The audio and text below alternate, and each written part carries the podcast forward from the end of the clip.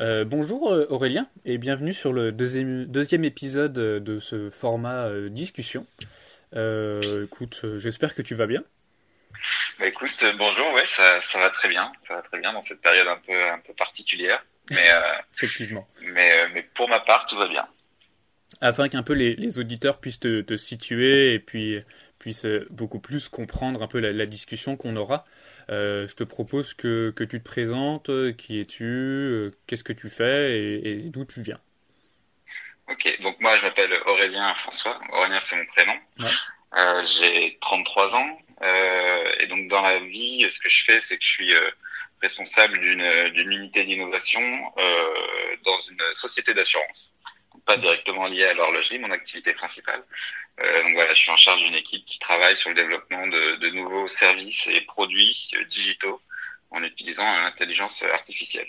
D'accord. Euh, donc voilà, et à côté de ça, j'ai pas mal de passions, euh, dont une qui est euh, la photographie. Ouais. Euh, et j'ai notamment un compte Instagram que j'administre quasiment depuis le début de de l'histoire de, de, la plateforme. C'était en 2012, je crois, 2012 ou 2013. Ouais. Euh, et euh, je poste régulièrement euh, des photos de tout ce qui me parle, de tout ce qui me plaît. Et, et les thématiques principales, je dirais, c'est lié autour bah, du, du, voyage, de l'exploration. Euh, premièrement, tout ce qui est également euh, architecture, euh, la ville, l'urbanisme, qui est un sujet qui me plaît beaucoup. Mm-hmm. Et enfin, tout ce qui va être autour des beaux objets, des beaux objets, du vestiaire masculin, des, des belles pièces. Euh, c'est quelque chose qui me qui me plaît énormément et donc peu à peu je commence à, à communiquer dessus, à faire des contenus dessus euh, pour partager euh, voilà ce que j'aime et, et, mes passions. Ok. Est-ce que tu aurais une petite histoire ou, ou, quelque chose à nous raconter autour de, de tes voyages? Parce que c'est vrai que moi je t'ai connu via Instagram. c'est vrai que mm. tes photos sont quand même assez jolies et toujours avec de très jolies couleurs. Euh, c'est quoi un peu les, les, derniers, les derniers voyages que tu as pu faire? Ah bah, Le tout dernier voyage que j'ai fait, c'était euh, aux Philippines, il y a juste avant le début du confinement. Euh, donc, hasard du calendrier, j'ai eu la chance de, de, pouvoir faire ce voyage avant que, que le monde entier soit soit confiné. Et, et, donc je suis parti aux Philippines sur une île qui s'appelle Palawan ouais. qui, est, qui, est, vraiment paradisiaque qui a une euh, enfin d'un point de vue nature, c'est euh, c'est assez unique au monde. Des formations karstiques qui sortent de l'eau euh, euh très pointues, une eau turquoise. Enfin, c'était vraiment incroyable. J'ai pris beaucoup de plaisir à faire à faire des, des photos et puis tout simplement à, à découvrir cette cette région.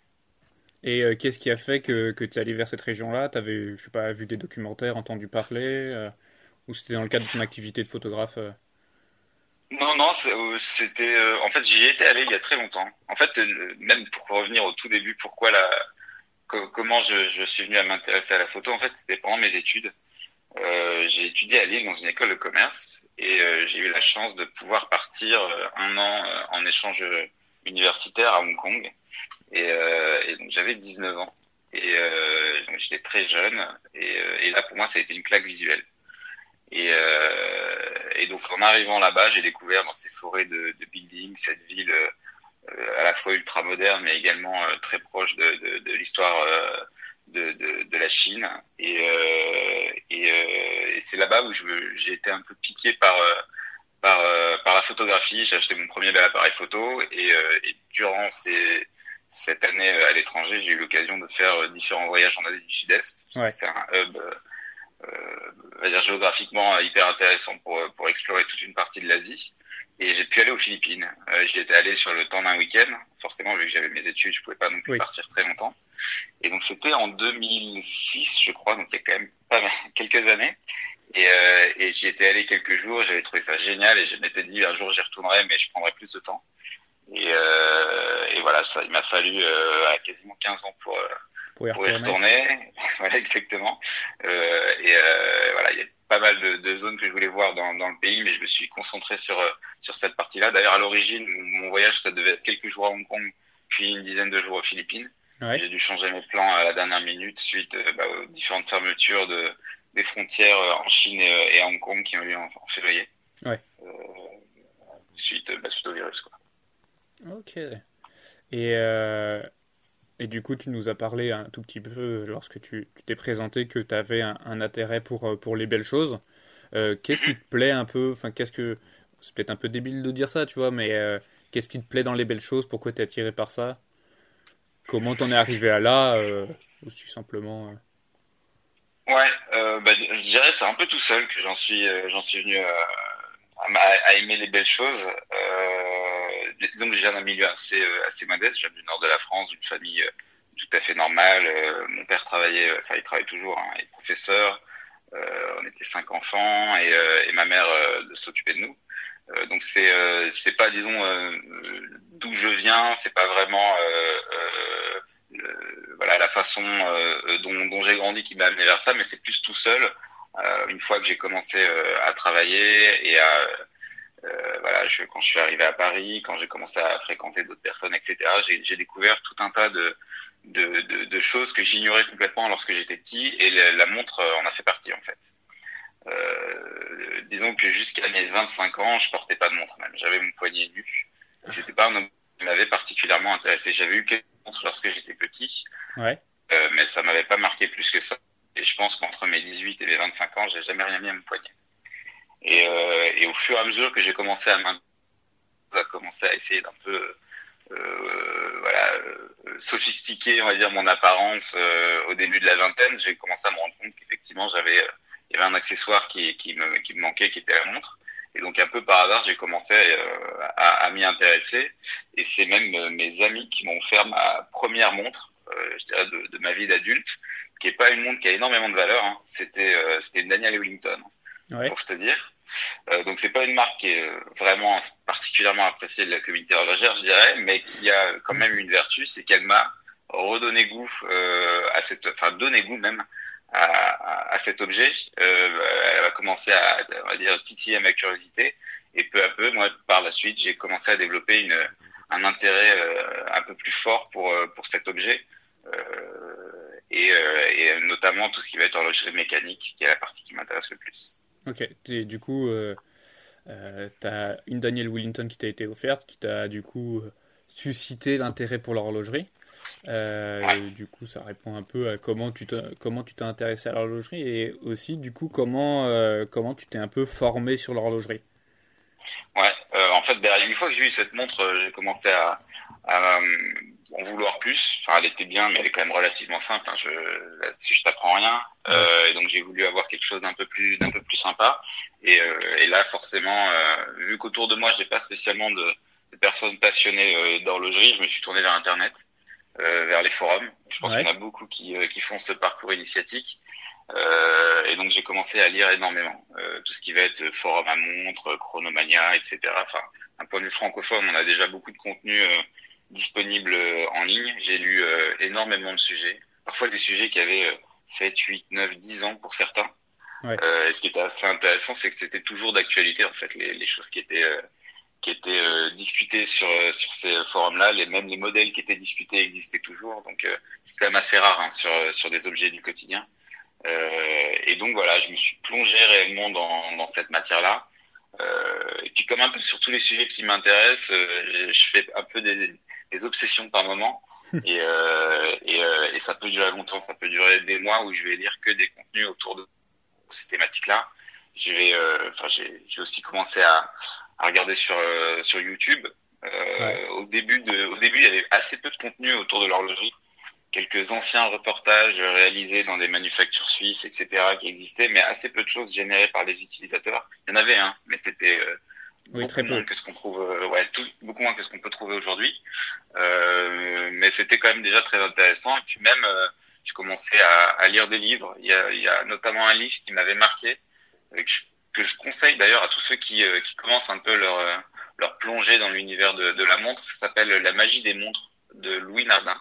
Donc, je sais pas si tu le connais. Ouais, si, si, je l'ai eu entre les mains, effectivement. euh, je valide ce conseil-là. Ouais, il est, il est, euh, on va dire, c'est- c'est pas pour quelqu'un qui, euh, qui, qui connaît euh, vraiment bien les montres, c'est plutôt pour quelqu'un qui commence euh, à s'intéresser à, à cet univers-là et qui souhaite comprendre un peu les codes, euh, comprendre les différents, euh, les différents composants d'un mécanisme, comprendre les différentes complications.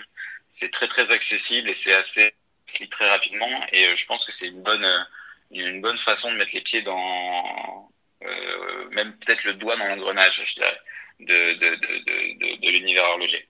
Tu vois, à propos de ce, ce livre-là, j'ai eu la chance de l'avoir entre les mains que, je dirais, très tard dans mon, dans, dans, dans mon enseignement euh, de, de l'horlogerie. Et euh, on me l'avait plusieurs fois conseillé, mais je l'avais jamais vu. J'ai eu la chance de le voir. Euh, euh, C'était chez Parmi Jenny Fleurier à Paris. Le, le gérant qui s'appelle Christophe Renard qui, et que je salue m'avait gentiment prêté. Il m'avait dit tiens, lis ça, t'apprendras beaucoup. Et effectivement, c'est un excellent manuel pour pour tout le monde, mais pour comprendre, comprendre l'horlogerie, comprendre la montre, euh, c'est vraiment. Euh, je trouve que c'est. Comme tu disais, ça se lit très facilement et t'apprends beaucoup de choses simplement. Et c'est un pur bonheur, quoi. Ouais, j'ai vraiment apprécié, apprécié le lire. Je pense que je le relirai d'ailleurs à nouveau. Il y a peut-être des choses que, dont, dont je me souviens plus et, euh, je le recommande vraiment. Et peut-être euh, derrière, ensuite, j'ai commencé vraiment à, à à développer un, un, goût vraiment pour le, le, mécanisme même de la montre en fait. Et, euh, et donc j'ai ma première montre ma première vraie montre mécanique si je dis pas de bêtises c'était euh, une Junkers. Je sais pas si tu connais cette marque. Euh, si je j'ai pas de marque. style ça, ça ressemble un peu enfin, en tout cas celle que j'avais achetée euh, euh, c'est un style un peu allemand et ça ressemble un peu à, à, au Jungens en fait okay. en, en, un peu moins cher c'est en, en termes de, de de, de marché. Enfin, c'est euh, plutôt de l'entrée de gamme sur du mécanique. Euh, mais euh, l'avantage qu'avait cette montre, c'est que bon, elle avait un style assez sympa, un peu vintage, un design un peu un peu compact, euh, mais surtout elle avait un, un, fond transparent. Alors certes sur un mécanisme pas du tout euh, prestigieux, hein, et euh, c'était un Miyota très très basique, mais pour quelqu'un qui connaissait pas, enfin moi je j'avais jamais vu de vrais mécanismes, etc. Ça m'a vraiment fasciné de voir ça, de pouvoir retourner la montre, de voir la masse oscillante, de voir les vraiment le, le, le, le cœur de la montre battre, ça m'a vraiment fasciné. Et, euh, et, donc derrière, j'ai commencé à, à, lire un peu plus sur ce que c'était le mécanisme euh, d'une montre euh, et, euh, et j'ai fait enfin, je conseille également euh, aux, aux, personnes qui sont intéressées à ça euh, une chose, c'est d'aller sur AliExpress et d'acheter une montre mécanique avec un mécanisme Seagull, qui sont des copies des Unitas suisses qui ont l'avantage d'être très grands et pas très chers vu que c'est fabriqué en Chine. Et, et moi, ce que j'ai fait, c'est que j'ai, je me suis amusé à le démonter à le remonter plusieurs fois. Ok. Et c'est, ça, c'est, vraiment très drôle. Je crois pour une cinquantaine d'euros, on trouve une montre. Même pour un peu moins, on peut en trouver. Et, euh, et en fait, sur ce mécanisme, euh, je crois que c'est une copie de l'Unitas 6497. Il y a beaucoup de documentation en ligne. Il y a certains tutos, même euh, étape par étape, qui permettent d'aller le, le, le, démonter complètement et de le remonter. Ah bah, et ça, c'est hyper drôle. Oui, et puis, parce que j'ai touché trois fois à des, mécaniques, à des mécanismes. Euh, deux fois en masterclass chez GGR Le Cool, je trouve que ça s'est très très bien passé. Et une fois, j'ai voulu -hmm. faire euh, ça tout seul. Bon, bah, le mécanisme n'est plus de ce monde. ouais, mais voilà, c'est pour ça qu'il faut le faire sur quelque chose de pas très cher et de pas très, euh, qui a peu de valeur, parce qu'effectivement, le risque de perdre une pièce ou de, tout simplement de faire en sorte que la montre ne reparte plus euh, existe. Ouais. Mais du coup, c'est un très bon conseil. Du coup, toi, dans l'horlogerie, ce qui va surtout te plaire, en tout cas ce qui te parle beaucoup plus, ça va être le mécanisme. C'est ça, tu as un attrait En fait, au, au, début, au début, ça a été beaucoup de mécanisme. Ça m'a vraiment fasciné ce côté, enfin, euh, de savoir qu'au poignet, on a quelque chose qui, est, qui arrive à dire l'heure précisément, mais dans lequel il n'y a aucun électronique. Euh, ouais. c'est, c'est, euh, ça, ça m'a vraiment intrigué et j'ai voulu comprendre comment comment c'était fait. Et euh, je prends toujours d'ailleurs beaucoup de plaisir à, sentir le mécanisme, à remonter les montres. J'aime beaucoup les montres euh, à remontage manuel. Et, euh, pendant un moment, ça a été un peu mon obsession principale. Je dirais qu'avec le temps, mais, voilà, mais, mon attention change sur le, les, choses qui me plaisent sur les montres. Le mécanisme en fait toujours partie, mais c'est plus forcément la partie la plus importante maintenant. Et enfin, pourquoi le mécanisme t'intéressait autant? Je pense que c'est une sorte de fascination de, de, de, voir un objet euh, aussi compliqué en fait. Ouais. Pour de, pour, pour euh, et, et, presque un peu inutile, hein, surtout à notre époque où maintenant on a l'heure un peu partout. Le fait de se dire que que ça, que, que cet objet euh, a été euh, façonné, il y a, enfin, des mécanismes ont été mis au point il y a des dizaines d'années, voire plus, plus d'un siècle, et que ça fonctionne toujours et que, et que ça arrive toujours à, à donner l'heure, ça, ça m'a fasciné. Euh, donc c'est vraiment cet aspect, euh, on va dire, déconnecté du, du reste du monde, euh, où aujourd'hui l'électronique nous permet d'avoir l'heure beaucoup plus précisément et, et, pour quelques euros seulement. Ok. Et du coup, là, tu, tu disais que maintenant, c'est pas que ton goût avait un peu changé, mais en tout cas, tu t'intéressais à un peu plus à d'autres choses. Tu aurais des exemples ouais. ou pas? Bah maintenant, ce qui me, ce qui me, ce que je regarde le plus sur monde maintenant, c'est le design. Euh, pendant quelques temps, ça m'intéressait même pas spécialement. Je, ce qui m'intéressait vraiment, c'était le cœur de la montre. Ouais. Maintenant que je connais bien le cœur de la montre, je comprends un peu les grandes familles, les grands types de, de mécanismes et, euh, et, ce qui est beau sur un mécanisme. Euh, je suis pas allé dans cette. Euh, certaines personnes vont vraiment aller euh, au bout de, de, cette histoire et se spécialiser vraiment sur le, la passion des mécanismes. Moi, je me suis plutôt passionné sur l'enveloppe, sur le, le design d'une montre, euh, sur le, le, boîtier, sur les voilà les aiguilles, les, le, les proportions même d'une montre, le bracelet. C'est vraiment les choses maintenant qui me qui me qui me parlent le plus en fait. Et est-ce que tu as, as, des designers que, que tu affectionnes ou des styles en particulier que, que tu aimes beaucoup pour le moment? Ouais, bah après, je, je, dirais que mes goûts pour les montres évoluent vite. Vu que je suis tombé assez sur le tard hein, dans cette passion-là, euh, je suis encore un peu jeune, je dirais, euh, dans, dans mes goûts euh, horlogers. Mais je sais que un, quelque chose de particulier, c'est les montres sport. C'est des choses qui me parlaient pas du tout il y a encore trois, quatre ans. Ouais. je, ça, je trouvais ça vraiment pas beau. Et, et ça ne ça ne m'intéressait pas du tout. Et je m'étais dit d'ailleurs, tant mieux que ça ne m'intéresse pas, parce que quand je vois le prix des montres de sport de luxe mieux vaut, euh, mieux vaut que j'évite de, de le, le problème, c'est que maintenant, ça m'intéresse. Ah. C'est des produits qui me plaisent beaucoup et, euh, et, des montres, voilà, avec des bracelets métalliques, euh, des montres sport, euh, des montres euh, plus, on va dire, volumineuses au, au poignet. maintenant, j'adore ça. Et en termes de designer, bon, bah, forcément, je, parce qu'on en voit beaucoup. J'aime beaucoup le, le, ce qu'a fait Gérard Genta et les, et les, différents modèles, parce que c'est lui qui a vraiment, euh, on va dire, donné une nouvelle impulsion sur la montre de, de, de luxe euh, sportive euh, en acier. -hmm. J'aime beaucoup euh, ces modèles et puis tous les modèles qui s'en inspirent aussi. Euh, c'est vraiment une famille de produits qui me, qui me parle pas mal. Ok, du coup, t'aimes beaucoup les, les montres qu'on appelle sport chic. Ouais, ouais, c'est, et, et vraiment, je me serais pas du tout imaginé en porter il y a encore quelques années. Et, euh, et maintenant, euh, j'aime beaucoup. Enfin, je me suis acheté euh, ma première sport chic. C'est, je sais pas si ça rentre vraiment dans cette catégorie, mais moi je la mets dans cette catégorie-là. C'est la Speedmaster Moonwatch. Ouais. Euh, voilà, avec quand je l'ai acheté, je me suis dit de toute façon, je la porterai pas sur son bracelet métallique parce que je pas très du cuir. C'est une montre, c'est sur du cuir. Ouais. Et finalement, j'ai laissé le bracelet métallique et, et c'est très rare que, que je change et que je mette un bracelet en cuir dessus parce que je trouve que ça lui va très bien et, euh, et j'ai plus de plaisir à la porter comme ça. Et est-ce que, je rebondis un peu sur, sur euh, Gérald Genta, je me suis penché dans le cadre d'un article sur, sur ce qu'il avait fait, et, euh, -hmm. et en partie du coup, bon, il est très connu pour sa Royal Oak, entre autres, et euh, comme on parlait de design, moi ce que je trouve très intéressant, euh, tu vois, dans le cadre de la Royal Oak, c'est que avant tout d'être une montre sport chic, c'est une montre design qui a un message particulier tu vois, elle apparaît dans les années 70 au moment de la crise du quartz.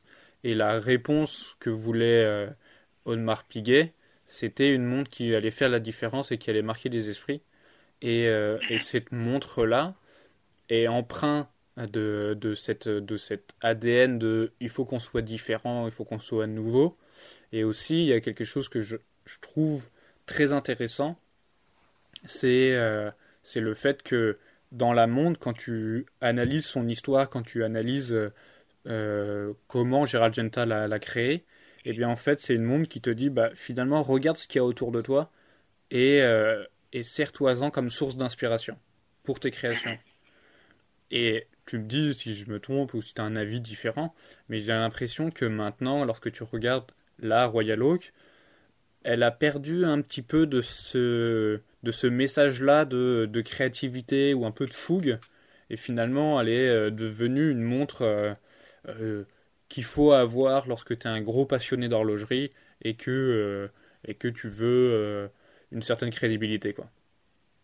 Oui, oui, bah, ça, je pense que c'est pas trop la, faute de la montre, mais plutôt de l'univers autour des, passionnés et puis même de ceux qui n'ont pas forcément une passion pour l'horlogerie, mais plutôt pour les objets chers. Euh, parce que la montre en tant que telle, elle est encore magnifique. Enfin, le, sa conception, elle, est, elle est fabuleuse. Le, le fond, euh, grande tapisserie, le, le, le, boîtier avec ses angles, le bracelet qui est incroyable. Ça reste, euh, on va dire d'un point de vue design, quelque chose d'exceptionnel. Euh, le, le, problème, c'est que maintenant, elle est dans une catégorie de produits où, qui va au-delà de la simple montre. Ouais. Et, ce qui la, ce qui la rend un peu d'ailleurs inaccessible à, à, tous ceux qui, qui aimeraient bien en avoir une pour le, le, le plaisir d'en porter une tout simplement. C'est un peu dommage, effectivement. Ouais, je suis tout à fait d'accord. Et est-ce que tu as pu voir un petit peu, euh, on reste un peu sur une Piguet, euh, la, la code 1159 Oui, euh, rapidement. Honnêtement, pour moi, c'est des, je dirais que c'est des objets qui sont tellement loin de ce que je peux, de, de ce que j'ambitionne acheter, ouais. que que je regarde pas vraiment en fait. Okay. Euh, je suis plus sur des, euh, enfin, pour moi, l'objet de la montre, c'est un objet que qu'on porte et donc si ça c'est un objet qui est dans une catégorie de produits où, où il y a très peu de chances que je sois amené à en porter une, en tout cas dans les, dans les quelques années à venir, bah en fait je vais pas perdre trop de temps à, à m'y intéresser. Et du coup là pour le moment c'est quoi les, les, les, produits euh, que, que tu as en tête? Il y a deux types de produits que je suis en train de regarder, euh, d'autant plus maintenant qu'on a un peu de temps, euh, on va dire les soirées week-end et, et, euh, et que, que voilà, je passe plus de temps sur le sur Chrono 24 et sur les, euh, les différents forums euh, de montres. Il y, a, y a à la fois certaines montres vintage mm -hmm. qui, dont le design m'a toujours parlé, avant même que je m'intéresse un peu plus à leur histoire ou à leur, ou, ou au mécanisme à l'intérieur. Leur design m'avait tout de suite plu. Et puis derrière, j'ai je me suis documenté sur ces sur ces modèles et, et l'histoire m'a plu. Et donc forcément, quand à la fois le, le, la montre est belle et que l'histoire est belle, euh, on a envie d'en avoir. Donc il y a deux montres en particulier dans cette catégorie-là. Il y a l'Universal Genève Paul Router, ouais. euh, dont on entend de plus en plus parler maintenant, mais ça fait déjà euh, deux trois ans que je regarde ça de près. J'ai toujours pas passé le, le pas, j'ai toujours pas trouvé le modèle qui me qui me convenait vraiment, mais je pense qu'un jour j'en aurai une. Euh, donc forcément une, une, montre avec une, une, grande histoire et puis en plus qui elle-même euh, a aussi été designée par euh, Gérald Janta. Ouais. Euh, je crois qu'il est c'est une des premières montres qu'il a designées en tout cas. C'est le premier modèle ouais qui où on lui a filé la main dessus. Il avait beaucoup dessiné avant euh, mm -hmm. parce que c'est ce qu'on sait très peu je pense c'est que Gérald Genta au total on dit qu'il a dessiné à peu près 200 000 montres. Et, ah. euh, et, euh, et, à un moment, c'était sa source de revenus. En fait, il, il faisait des dessins de montres et euh, des designs et il les revendait. Et euh, quand il a été engagé après son, euh, sa, ses études, il a été du coup embauché chez Universal Genève et il a travaillé sur l'Apple Router et c'est lui qui a fait du coup ce design-là. Et c'est ce qui l'a en partie fait connu. Enfin, c'est ce qui a commencé à le rendre connu. Mmh. Ouais. Bon, en tout cas, cette montre, elle est vraiment très belle. Puis même le mécanisme est sympa avec son avec son micro rotor notamment, euh, même si je crois qu'il n'est pas extrêmement fiable. Euh, et, euh, et, et, voilà, le, le cette montre-là m'attire beaucoup. Et puis j'ai j'ai fait l'erreur de suivre des gens sur Instagram qui en ont et qui en postent souvent, et donc forcément ça fait monter ah bah, oui. mon envie d'en posséder une. du coup là, tu es en recherche intensive sur eBay et compagnie pour pour t'en trouver une? Bah, je, honnêtement, ça fait ouais, plus de deux ans, je dirais que je, que je regarde régulièrement, euh, quasiment tous les jours, ou en tout cas que j'ai des alertes. Mais, euh, mais en fait, il n'y en a pas tant que ça qui sont en, qui, sont bon en bon état et qui arrivent sur le marché à un prix raisonnable. Il y en a quelques-unes qui sont en très bon état, mais, euh, mais c'est au-dessus de ce que je serais capable de mettre. Et, euh, et euh, il y a pas mal de montres où on sent que c'est pas des originales, ou que ça a été des, des assemblages de pièces. et, et donc il y a pas mal de pièges sur cette montre-là. Ok. Et est-ce que ça te dirait, toi, de, à propos d'assemblage de pièces, et c'est un moment, euh, tu étais assez piqué de mécanique, de te retrouver un petit cadran euh, de l'Apple Router, de te retrouver des, des petites aiguilles par-ci par-là, et d'essayer de te la remonter?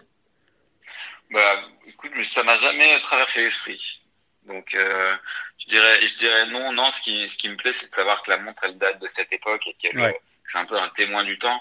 Si je le remonte moi-même, ce serait sympa, ce serait ma montre mais il y aurait pas cette, euh, ce côté-là. Ouais. Euh, donc pour le moment, c'est pas trop euh, ce que ce que je souhaite faire. Euh, et puis puis d'ailleurs, je pense pour trouver toutes les pièces pour l'assembler, il faut aussi, je pense pas mal pas mal chiner. Oui. Euh, et, euh, et, donc pour l'instant, euh, non pas spécialement. En termes de construction de montre, je, je, je, commence à regarder pas mal ce que certains font avec des Seiko. Ouais. Euh, où ils achètent une base de Seiko 5 assez classique et ils la transforment en, en changeant la lunette, en changeant la couronne, le bracelet, le, enfin non c'est forcément, mais, mais des choses un peu, enfin les aiguilles, etc. Et, et j'ai trouvé certains comptes qui sont qui sont assez intéressants, qui permettent d'avoir une montre un peu unique. Alors forcément c'est pas un objet d'exception, mais, euh, mais ça, ça me, ça me parle plus pour le coup. Et tu aurais des, des comptes à nous conseiller? Euh, là, de tête, je pourrais pas te dire les, les, noms, mais si tu veux, je pourrais, je pourrais te les envoyer euh, ensuite. Il y en a certains qui sont spécialisés sur les Seco 5 euh, plutôt plongeuses et, euh, et, ils font vraiment des, du, du, du, boulot très très sympa. Et puis là, l'avantage, c'est qu'on peut le, donc soit passer par quelqu'un qui la construira pour nous, mais à ce moment-là, on choisit toutes les pièces, soit commander la montre les pièces et l'assembler nous-mêmes. Ok. Bah écoute, ouais, je, je, je dis pas non que tu m'envoies quelques petits comptes et je les mettrai en, en description, comme ça les gens pourront, pourront, pourront aller voir. C'est vrai que c'est. J'ignorais que. Enfin, dans le sens où, que certaines personnes faisaient ça. Ça me paraît pas absurde ni quoi que ce soit, hein, mais, mais je savais pas qu'il y avait une sorte d'engouement derrière. C'est vrai que je ah, il y a même toute une communauté en fait. Hein. Ah ouais, d'accord. Toute une communauté de gens qui, euh, qui sont. Euh sont dingues de ça et euh, qui sont des collections entières de montres qu'ils qu'ils ont customisées. Ah d'accord. Ah bah ouais, attends, c'est super intéressant. Et tout particulièrement sur les Seiko, forcément. C'est euh, des, des montres, des, des conceptions très connues et, euh, et, qui sont produites en grand nombre. Donc avoir, avoir, des pièces, enfin créer des pièces supplémentaires pour ces montres-là, ça a plus de sens. Ouais. Et donc il y a une grosse communauté de, ça les modeurs de, de Seiko. Ok. Euh, du coup, tu nous as dit que tu t'étais intéressé du coup à la, à la mécanique, puis euh, après maintenant un peu plus au design. Euh, pour toi, quand tu regardes l'horlogerie, qu'est-ce que ça signifie pour toi l'horlogerie?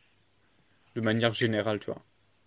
Qu'est-ce que ça signifie l'horlogerie? Euh, bah Pour moi, enfin, l'horlogerie ou la montre, pour moi, ça reste quand même un bijou. Ouais. Euh, je, dirais, je dirais que c'est même le, enfin, c'est le bijou que je trouve le plus intéressant, voire le seul bijou intéressant pour l'homme. Ouais. Euh, et, euh, et, je dirais que comme tout bijou, ce qui est, ce qui est aussi, euh, ce qui fait partie de son charme, c'est que la majorité des gens autour de soi, en fait, les voient pas et, et, euh, et s'en fichent un peu. Ouais. Et, euh, et, et, donc, le, le bijou, c'est avant tout pour faire plaisir, pour plaire à la personne qui le, porte. et ça, c'est quelque chose que, que j'aime bien. Peut-être que tout le monde ne perçoit pas de la même manière et, et je pense que ça dépend aussi beaucoup de son entourage moi j'ai quelque part la chance d'avoir un entourage qui s'en fout complètement des montres. Okay. Que ce soit mes amis, ma famille, etc. C'est pas du tout un sujet qui les, qui les passionne et, euh, et euh, je préfère ne pas trop en parler d'ailleurs parce que je pense qu'ils comprendraient pas euh, qu'on puisse mettre autant d'argent dans, dans, dans, une montre. Euh, je pense que les personnes qui ont un entourage un peu plus passionné par, par, ce, par ces sujets-là, c'est disons que parfois on a tendance à, à perdre les pieds. Euh, et, euh, et, ça peut être dangereux parce que l'horlogerie, ça reste une passion qui est quand même assez déraisonnable d'un point de vue financier. Oui, non, ça c'est sûr. Ça, on aimerait tous être euh, multimilliardaires euh, avec un budget ouais. limité pour tout ça. Mais, mais, mais donc c'est un peu, au début, moi, j'ai eu un peu une relation de, tu vois, love-hate à propos de l'horlogerie puisque j'avais vraiment beaucoup de mal à le comprendre au début. En fait, j'ai cru que c'était un univers qui voulait pas de moi euh, mmh. qui, euh, qui était assez refermé et, euh, et, qui représentait presque une caste parce que qui allait mettre autant dans une montre?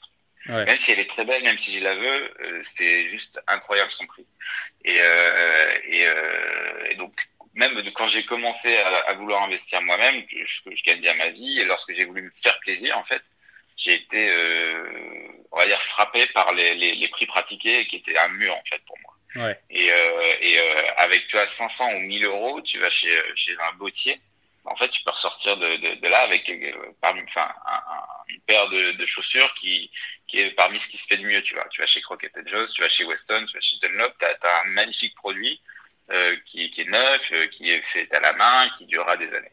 Quand tu regardes dans les montres, en fait, avec 500 euros, t'as quasiment rien. Enfin, en tout cas, euh, sur les très belles montres, ouais. t'as vraiment pas grand chose.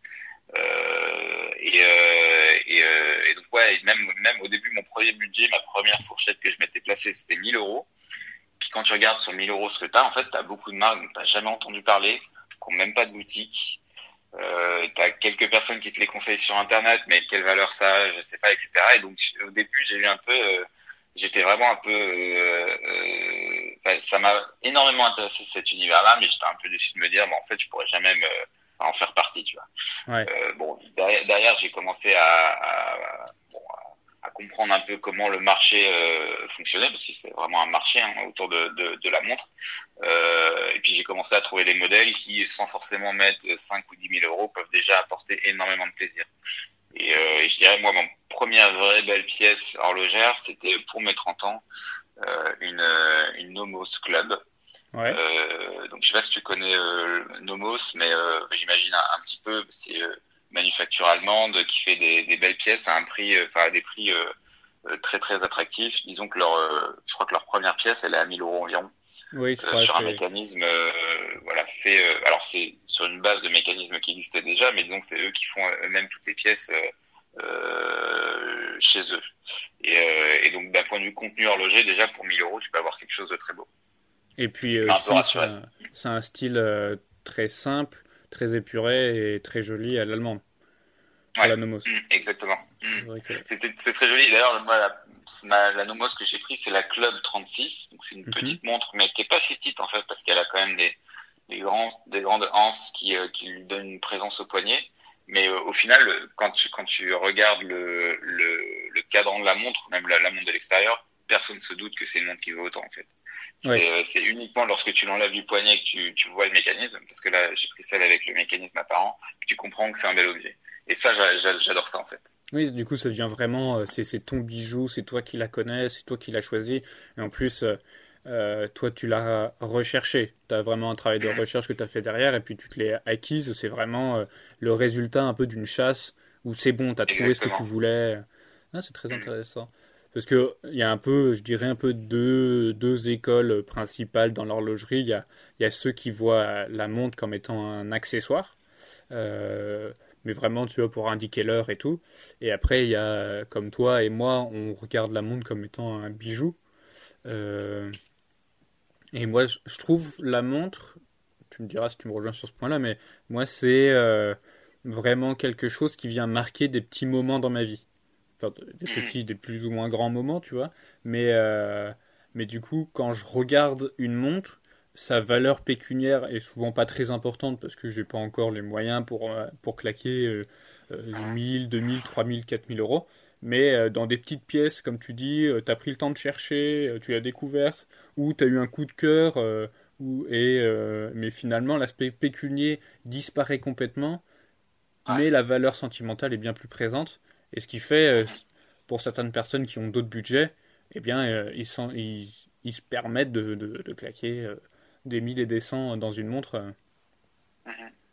Ouais, mais je, te rejoins complètement sur le fait que la valeur pécuniaire disparaît. Enfin, j'ai par exemple deux montres qui sont deux de mes préférées actuellement.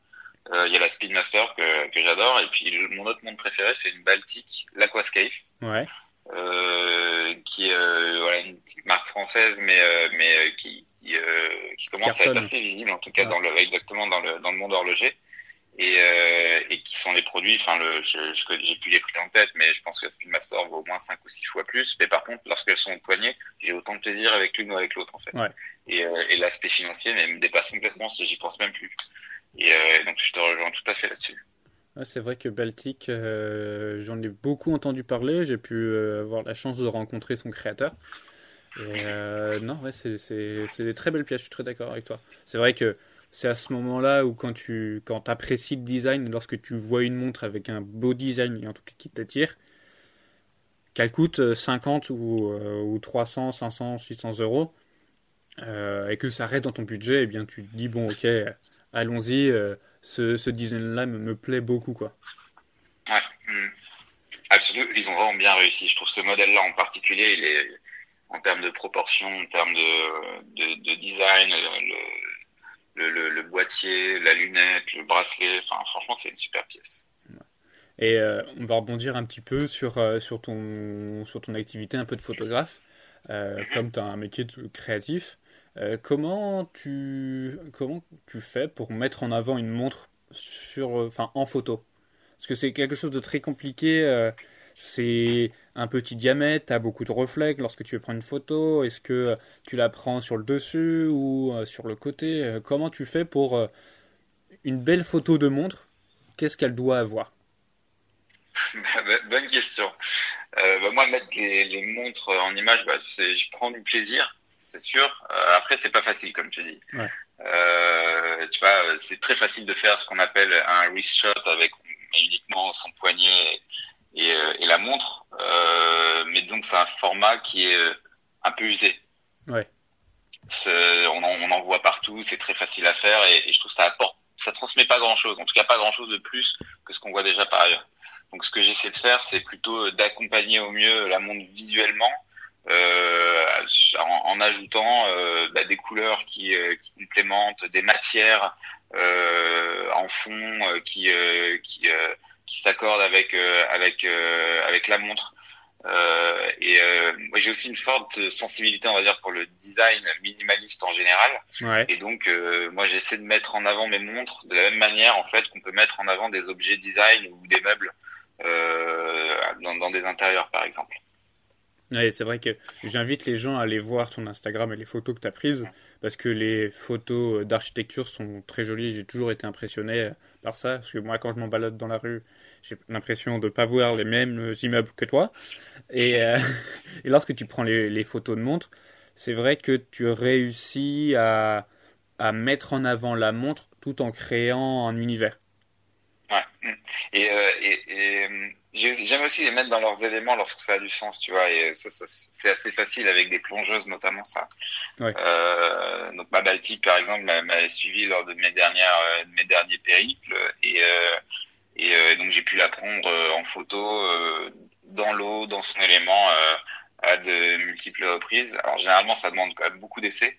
Oui. Euh, parce que voilà, le, le plaisir du monde, c'est souvent, enfin en tout cas pour moi, c'est souvent euh, dans les reflets de la montre qu'on qu'on qu'on l'a, parce que ça la rend vivante en fait de, de, de, voir tous ces reflets, et donc ça nécessite de capturer ce moment-là, cette fraction de seconde dans laquelle le reflet est. Ouais. Exactement. Et, euh, et, donc ce qui fait que bah, pour faire une photo, ça peut me prendre euh, voilà 10, 15, 20, 30 minutes pour euh, trouver le bon moment, le, la bonne lumière, le, le bon le bon angle qui qui complimentera la photo Ouais. et, et la montre.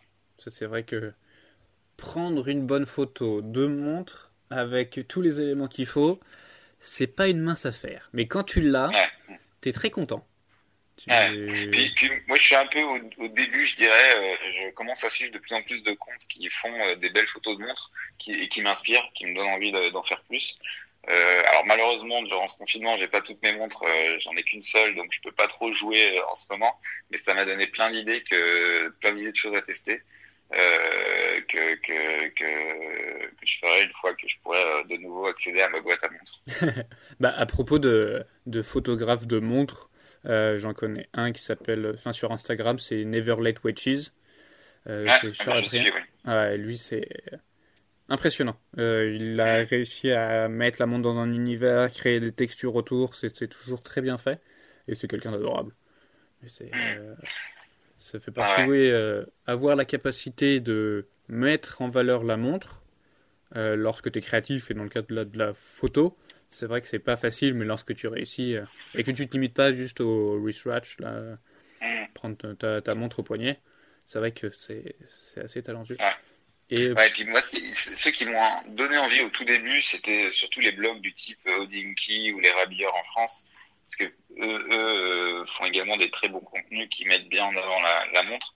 Euh, et donc c'est venu par là. Et derrière, j'ai trouvé tout un tas d'autres photographes sur euh, Instagram, un peu moins connus, mais en tout cas qui font des contenus incroyables. Et ça donne envie d'en faire plus. Et je pense que je serai amené à en faire de plus en plus dans dans les mois et dans les années à venir, au fur et à mesure que ma, ma collection s'agrandit. Ah bah oui, c'est pour ça qu'il faut que les gens aillent voir ce que tu fais.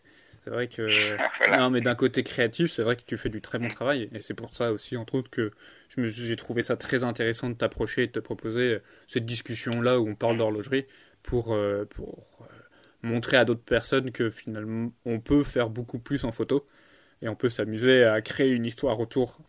Euh, Mhm. Ouais. Et à propos de, de design et un peu de, de futur, moi j'ai un peu une grande question, c'est comment tu vois la montre du futur? Comment je vois la montre du futur bah, Bonne question. Je pense que c'est une question particulièrement intéressante, surtout en ce moment. Ouais. on voit beaucoup l'explosion de, bah, des montres connectées, des montres qui, qui permettent d'en savoir plus sur soi-même et sur sa santé. Et à mon avis, ça, ça c'est une, une tendance qui va continuer.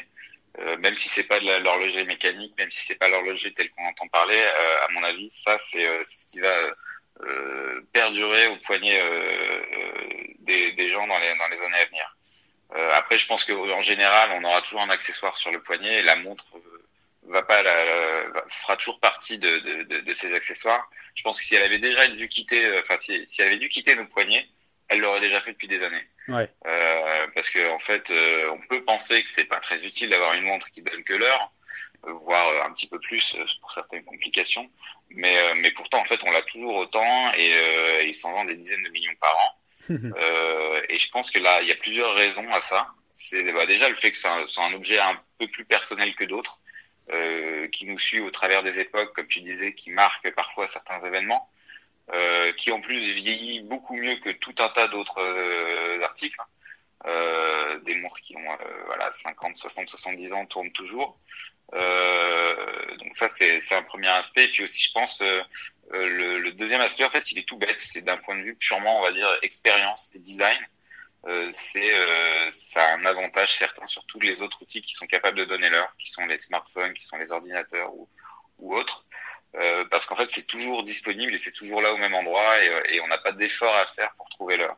Ouais. Euh, et donc ça c'est un peu un avantage, euh, un unfair advantage comme comme on dit en marketing de, de la montre et de son design, c'est que quoi qu'il arrive cette proximité, cette facilité d'utilisation, ça ça restera.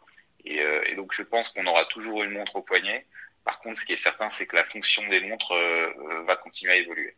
Ok, d'accord, non, très intéressant. Et, et, donc, si, si, pour terminer, si on, on, fait un focus un peu sur ce que va devenir l'horlogerie mécanique, la belle horlogerie, etc. Ça, c'est, il y a un peu plus de points d'interrogation. C'est, très dur de se projeter. Il y a toujours la partie collection et luxe qui va continuer à, à exister parce que c'est un segment un peu à part.